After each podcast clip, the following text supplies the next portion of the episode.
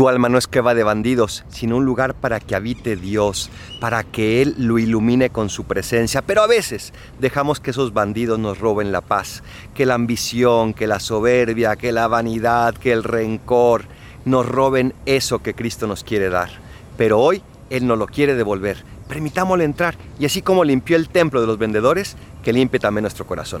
Soy el Paradolfo, recen por mí, yo rezo por ustedes. Bendiciones.